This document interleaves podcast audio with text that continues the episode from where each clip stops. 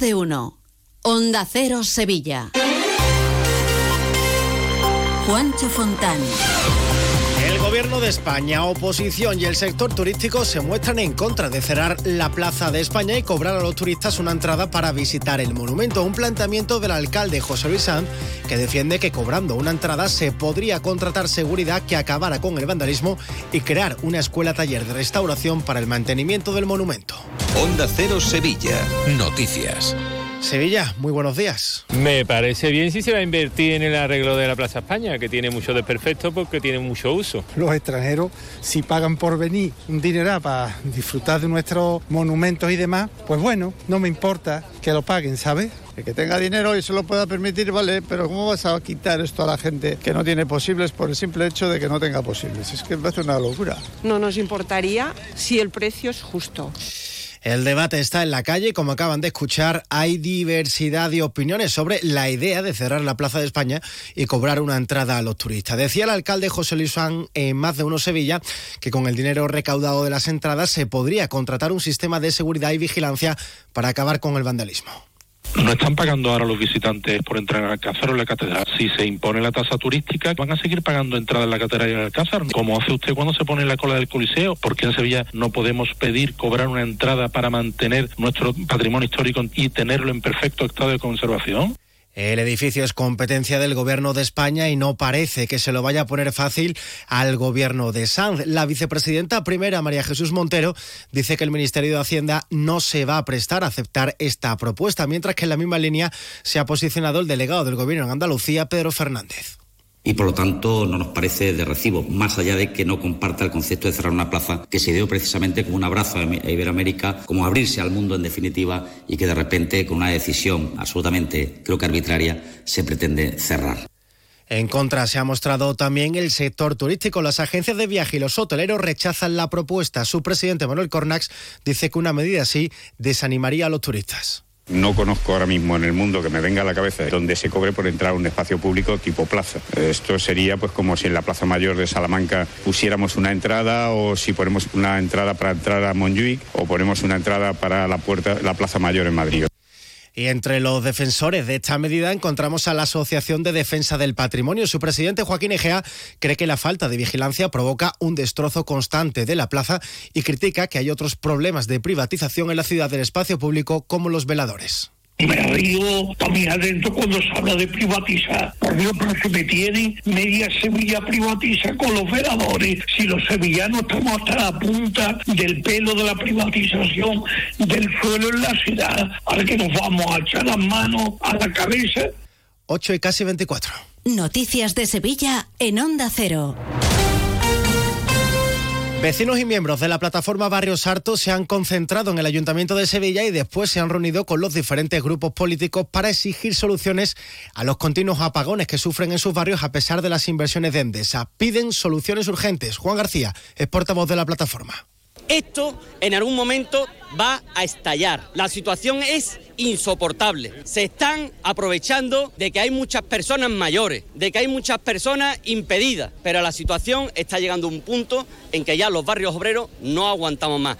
El delegado de Barrios de Atención Preferente, José Luis García, se ha comprometido a seguir mediando con las administraciones públicas implicadas. Vamos a seguir exigiendo a la delegación del gobierno más seguridad, más implicación y vamos a exigir a la Junta de Andalucía que siga cumpliendo con esa auditoría para saber la calidad y el servicio que presta la compañía Endesa. Pero otro problema muy distinto a los cortes de luz es el que sufren los vecinos de Alcosa, que están siendo invadidos por una plaga de orugas procesionarias. Según Ricardo Molinero, portavoz de la agrupación de intercomunidades de Alcosa, a esto hay que sumar un aumento de las ratas. Aquí en el parque de Marguillo hay oruga por todos lados. Yo aquí en la calle, como voy con la bicicleta o voy andando por el barrio, también veo orugas que son de estas de las que tienen pelitos. Pero no eso, sino también hay una plaga de ratas que son impresionantes, que salen como te da 20 pavos y te va por el mandado.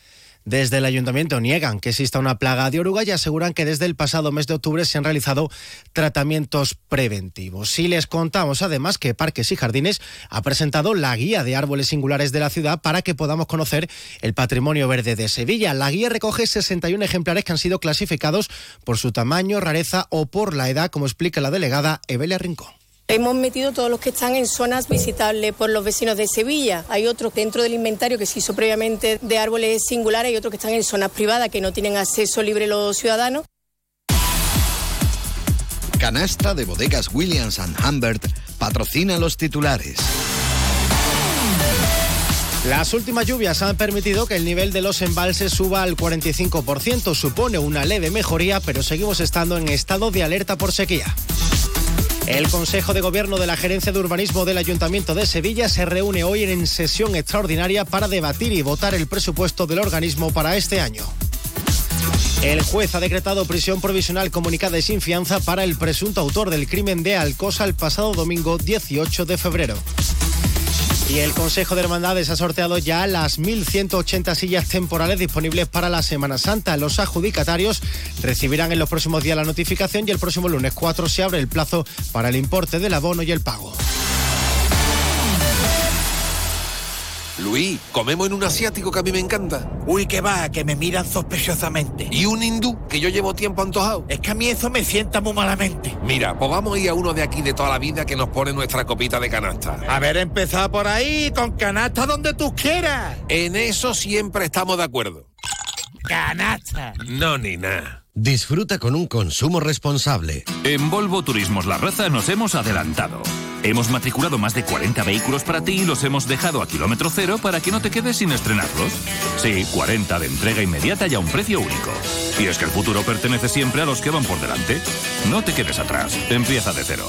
Volvo Turismos La Raza. Te esperamos en Carretera Su Eminencia 24, Sevilla. Embriocenter patrocina la buena noticia del día. La Giralda ha empezado a despedirse de los andamios que la han acompañado durante siete años por los trabajos de restauración del monumento. La cara norte ha sido la última donde se estaba trabajando después de que se detectaran problemas de degradación de las cornisas y antepecho de los balcones y la mala conservación que presentaban las columnas y algunos capiteles del monumento. El Cabildo Catedral tiene ahora previsto actuar tanto en el interior del monumento como en su remate renacentista.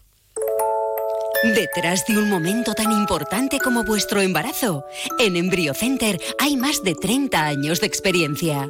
Profesionales con nombre y apellidos y una tecnología de vanguardia para ofreceros un tratamiento personalizado. EmbryoCenter, desde 1985, expertos en reproducción asistida.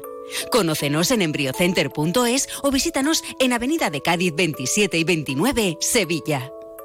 En este momento conectamos con nuestros compañeros para conocer las últimas noticias del deporte con Grupo Avisa, concesionario oficial Volkswagen, Audi, Seat y Skoda.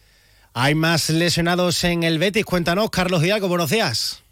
Buenos días. A los seis jugadores con los que no pudo contar Pellegrini el domingo por lesión, se suman tres más tras ese partido contra el Athletic Club. Aitor Ruibal sufrió un esguince de tobillo y hoy se le realizarán pruebas para ver en qué grado y cuánto tiempo puede estar de baja. También tuvo que ser sustituido Altimira, en este caso por un problema muscular, y se someterá a pruebas médicas también en el día de hoy. Y Fekir se rompió la nariz, aunque terminó el partido y está entrenando con una máscara para proteger la zona. El técnico chileno espera que empiecen pronto a entrenar con el grupo Guido Rodríguez y Ayoce. Muy buenas. Si quieres estar de absoluta y rigurosa moda como el tío Soria, te voy a decir dos cosas. Uno, mis amigos de Avisa tienen cochazos gordos nuevos y de ocasión, de Volkswagen, Audi, SEA y Skoda, que no se puede aguantar. Dos, y si ya tienes coches de estas marcas en sus talleres, te lo van a dejar en homologación máxima always. Ojo, chiquillo, qué cosa más grande. Grupo Avisa en Sevilla. Quien pueda, que empate. Onda Cero Sevilla. Noticias.